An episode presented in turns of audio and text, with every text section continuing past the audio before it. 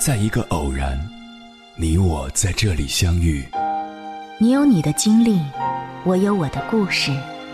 因为彼此的寻觅，我们走到一起。千山万水只为你，捎来谁的秘密？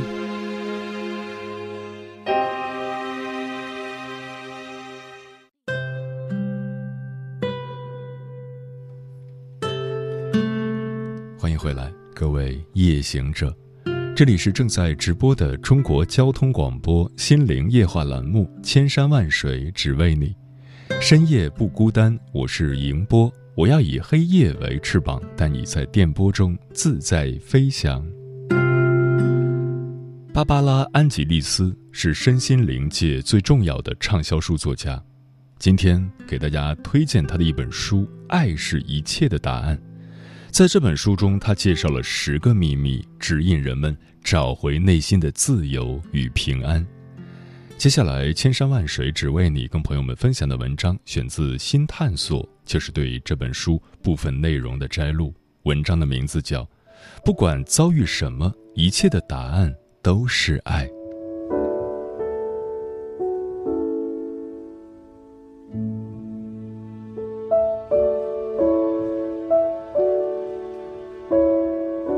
如何找到自己的内在力量？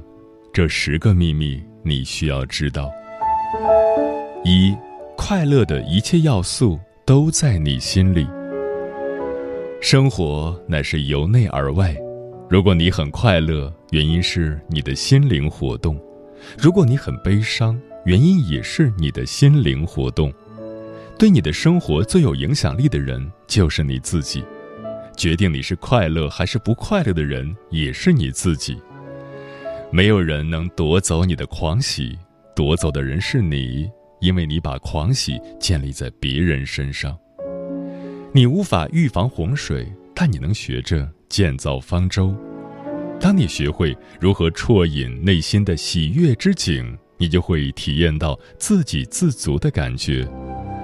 内心的快乐、满足与狂喜的源头究竟是什么？它超越我们的性格、行动、思想与感受。它是你生命里最重要的核心。它是你的良知、热情与爱。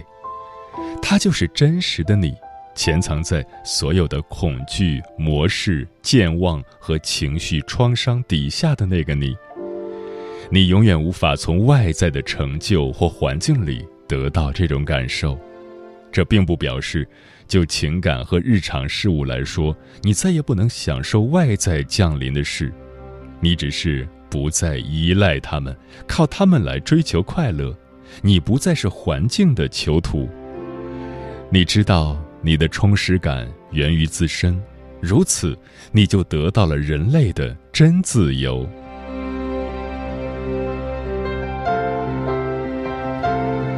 二，生活的目的是成长，成为你能成为的最好模样。生活的目的不是让外界的一切看上去很完美，而是在内心成长，让命运中发生的事件运行，从中学会耐心、勇气与自我接纳。生活对我们施加压力，向我们提出挑战，让我们暴露在成长所需的环境中。使我们变成力所能及的最有爱心、最有智慧的人。当你认为生活的目的就是去做、去取得、去完成，要是没有得到预期的结果，你便会觉得自己失败了。当你明白生活是一间教室，在这里，成功的意义是成长，尽力成为最好的人。你会开始用一个完全不同的角度评估你和你的体验。与其把成功的定义看成获取的东西，何不重新界定成功，用每日的成长来看待自己？如果你今天学到了关于自己的一件事，这就是成功的一天。如果你对人对事的做法比以前稍微好一点，这就是成功的一天。如果你对别人或自己更热情、更有耐心，这就是成功的一天；如果你对某个人或某件事多了一点了解，这就是成功的一天。如果你没有陷入过去不健康的行为模式或思考模式，选择新的想法，这就是成功的一天。如果你对别人或自己很和善，这就是成功的一天。如果你没有把每件事都做得很完美，但你还是爱自己，这就是成功的一天。如果你感激上天赐给你的这个礼物。让你活着有机会学习与成长，这就是成功的一天。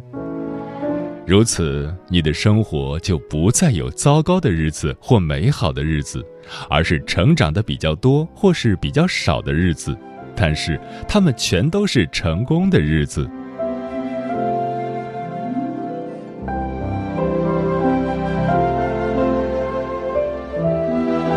三。改变是无法避免的，顺服于生活之流吧。宇宙中没有任何事物是不变的，因此生活中的一切都不持久，都在不停的改变。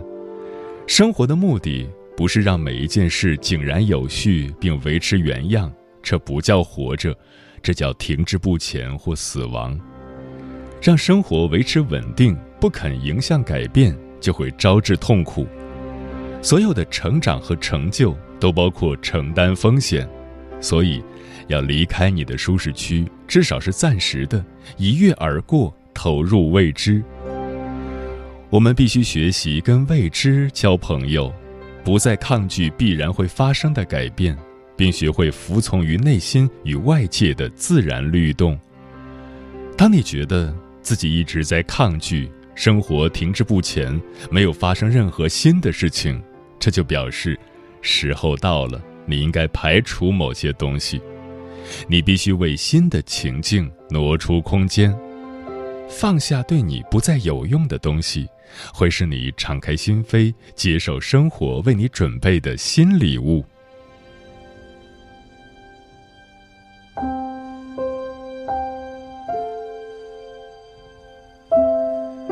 四，一切障碍。都是隐藏的功课，敬重他们，向他们学习。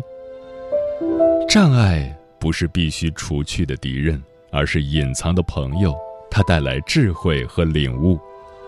当你把这些带来礼物的朋友当成强盗，你就收不到他们送来的宝藏。障碍不会自动解除，除非把应该传授的东西都交给你了。碰到障碍时，你不必喜欢他们。但你要敬重他们，如同小溪里的水流。你要让自己变得柔和，绕过你的障碍，然后就在你的眼前，新的方向和智慧即将出现，等待着你，让你去发掘。遇到障碍时，问问自己：我如何能一分为二，找出对自己有益的做法？这个危机向我显示了什么道理？在我的生命中，这件事为什么是必须发生的？我如何能自觉地经历这件事？我该如何借着它得到成长？我能够学到什么？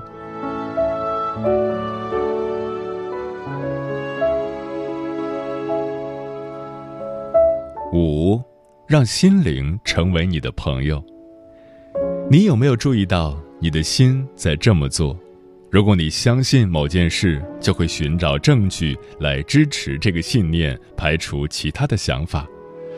你的心永远在寻找证据来证明它是对的。在我们的生命里，有许多事情表面上看起来很真实，其实只是蒙昧心灵的投射。你的心拥有无限的力量，在每一刻。借着诠释、投射和反应，创造出你的现实。它可以禁锢你，也可以释放你。一个失控的心灵可以把中性的刹那经验变成痛苦的一刻。它可以无中生有，创造出悲惨世界。由于你的心创造出你对现实的体验，你必须学着跟心灵交朋友。这意味着。你要用建设性的方法，而不是毁灭性的方法来运用这股力量。与心灵成为朋友的两个步骤：一、觉察你的心在做什么，它是如何变成你的敌人的；二、选择对你有益的想法。学着观察你的想法，而不是认同他们。经常练习从目击者的角度观察生活，就能观看心灵和他所有的活动，而不被每一个心念所牵引。当你发现你的心往特定的方向前去，要问问自己：我想跟着这个想法走吗？这个念头要把我带到哪里去？是喜乐还是悲惨？是力量还是恐惧？是孤立还是爱？我想到那里去吗？如果你认定这个念头要带你去的地方，你并不想去，这时你只要用另一个积极的想法取代先前的念头就好。每一次你沉溺在对别人的负面看法里时，你就是在污染自己的意识。你对别人的负面看法不会伤害他们，这些念头却会伤害你。你的想法会让心灵发生内在的震动，同时会吸引类似的心灵能量。当心里有许多没有解决的愤怒时，你会吸引愤怒的情境和有知音的人。要是你抱着积极乐观的态度，你就会把别人心里的爱引导出来，创造出和谐的环境。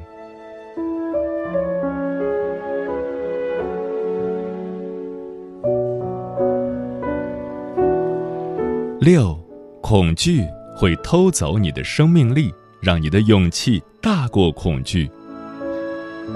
恐惧乃是出于爱，出于你自己的心灵，为了保护你，使你不致痛苦。心灵根据过去你受到伤害的经验，让你远离他认为可能会伤害你的情境。恐惧表面上是保护我们，使我们不受伤害。但实际上，它夺走了我们对生活的热情。自由并不表示心里没有恐惧，它表示不在乎恐惧，该做的还是要去做。恐惧不会消失，你面对它的态度却可以改变。无论何时，只要你觉得害怕，就对自己说：“我有恐惧，可是我不等于我的恐惧，我是观察恐惧的人。”把自己变成恐惧的目击者，而不是恐惧本身。在你的生命里，你想做某件事却没有采取行动；你想做某些改变却没有着手开始；你必须跟某些人谈谈却没有开口；你想承担某些风险却没有去冒险。也许你长久以来一直渴望做这些事，却一直耽搁下来。是什么因素阻止了你？是你的恐惧。恐惧不只是拉住你，还会偷走你的热情、自由和生命力。恐惧使我们远离当下，把我们投射到一个想象的未来里，在那里，我们觉得灾难会降临到自己身上，但所害怕的事情却很少真的发生。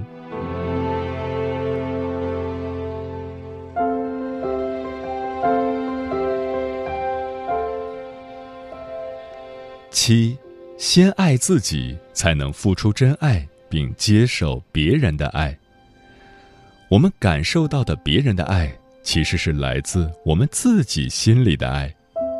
你的心把你的爱加诸在这个人身上，仿佛他就是付出爱的人。然而，你才是这份爱的源头。爱不是从外界进入你的生命，爱来自心中，由内而外。当你知道如何让爱由内而外充满自己，就能用充实的心与内在的满足进入外在的人际关系。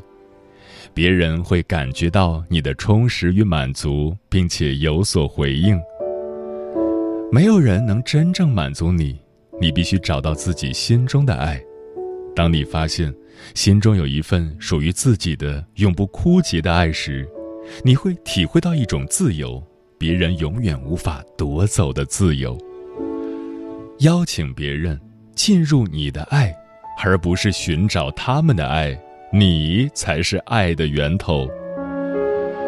我们认为我们的爱能离开自己的心灵，进入别人的心，就像书写一样，但是他做不到。你的爱可以唤醒对方的爱，使他从沉睡中醒来，但是你的爱无法跟人交换，无法满足对方的空虚。当然，对方的爱也是如此，别人给你的爱不会超过你早就拥有的。你拥有的最重要的关系，就是跟自己的关系。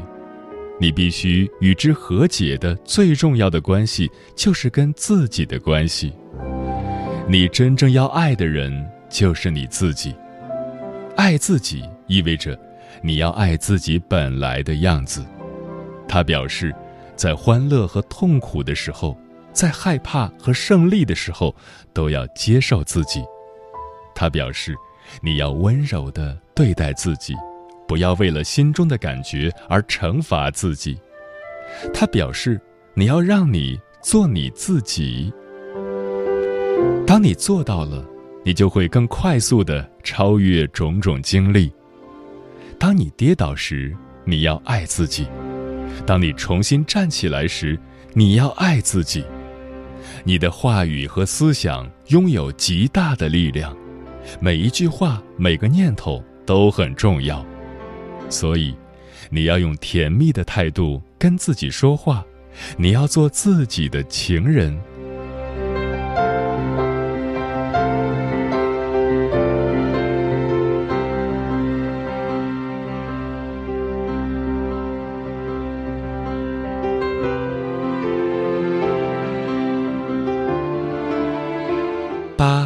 所有的感情都是镜子，所有的人都是老师。我们所爱的人如何教导我们？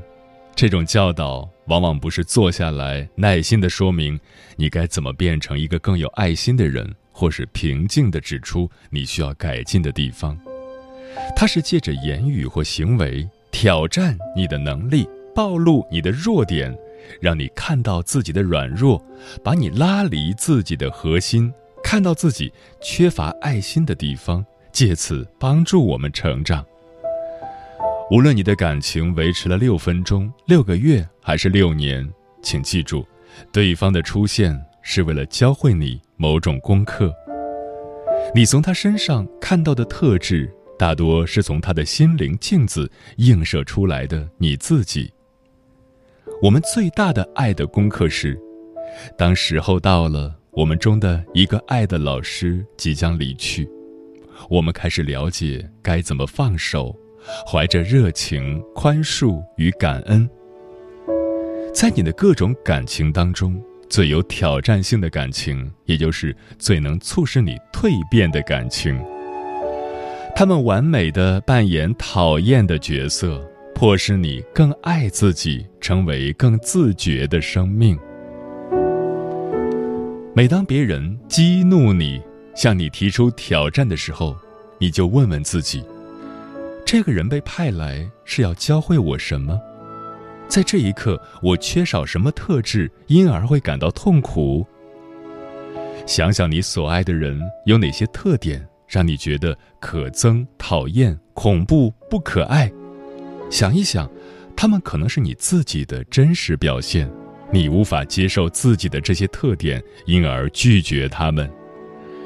你对这些人的反应越强烈，越可能表示他们所拥有的那些特点是你的一部分，是你隐藏在心底的个性。我们必须超越别人的表象或是过去的作为，记起他们本来的面貌。他们，是我们旅行的同伴。他们来到我们的生命里，打扮成我们的情人、子女、父母或敌人的样子，但是他们的存在最终只有一个目的：教导我们爱的功课。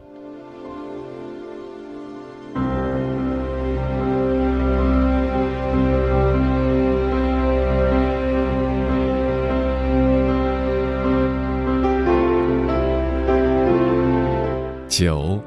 真正的自由源于面对生活的态度。你也许不能控制外界发生的事，但是你能控制内心的态度。真正的自由与外界发生的事情无关，跟它紧密相关的是，你能否在每一刻找到这个礼物，运用每一段经验去学习，无论遭遇如何，都能保留自己的核心。爱与宁静的源头从未离开你，是你离开了它。湖水搅动，一无所见；湖水静默，一览无遗。找到核心的意思是，你要定期花时间，让心灵的湖水安静下来，让情绪反应的波涛归于平静。它超越你的被动反应，超越你的思考，它是心念的起点，是纯净材质与悟性的源头。你心中的这片静默之地，就是你的真智慧。当你能静下来时，听到内心的声音，它就会引你走上正确的方向。如何找到自己的核心，由内而外的主动生活呢？用某种形式在生活中定期跟内心连接。你可以通过每天的静坐、祷告。或是花点时间安静的坐下来，闭上眼睛，察觉心念之间的静默。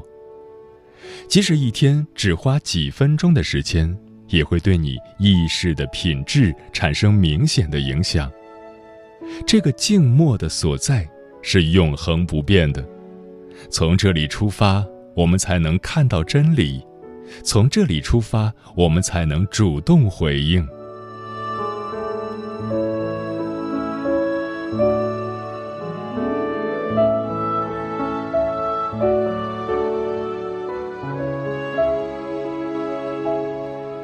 十，无论问题是什么，答案都是爱。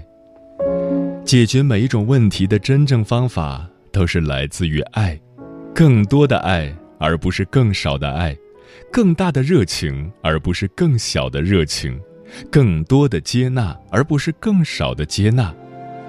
无论经历何种困境，我们都要爱自己；无论别人怎么挑战我们，我们都要爱对方。无论我们多想抗拒眼前的困境，我们都要爱他们。爱是走向满足的秘密途径。如果你的道路是爱，它会导向爱。爱你的过去，接受它，祝福它；爱你的现在，顺服于它，不要抗拒。如果你不面对问题，问题就不会改变；如果你不面对生活，你会一直卡在原地，无法向前。当你跟生活恋爱时，你会通过情人的眼睛观看这个世界，用爱恋的眼睛观看，意味着发掘每一件事物的美，惊叹每一刻的神奇。在每个人身上寻找爱，把爱带入每一次的人际接触，会改变你认识别人的角度。用爱来看待自己。会创造出真实的内在宁静。每次你不确定该怎么做，不知如何面对内心的恐惧与忧虑时，你就扪心自问：我如何把更多的爱带入这个情境？我如何看到这件事里包含的爱？当你记起障碍是为了教导你某种功课时，你可以爱他。当你想起对方待你不好，是因为要当你的老师时，你可以爱他；当你知道你真正要爱的人就是你自己时，你可以爱自己。唯有带着爱心，才能得到真正的胜利。爱是唯一的解决方法，它与生命的最高目的产生共鸣。你选择爱的道路，你选择从遗忘的梦中醒来。你选择记起你本来的面貌，持有你的目标，相信爱永远存在，那么爱就是让你痊愈的力量。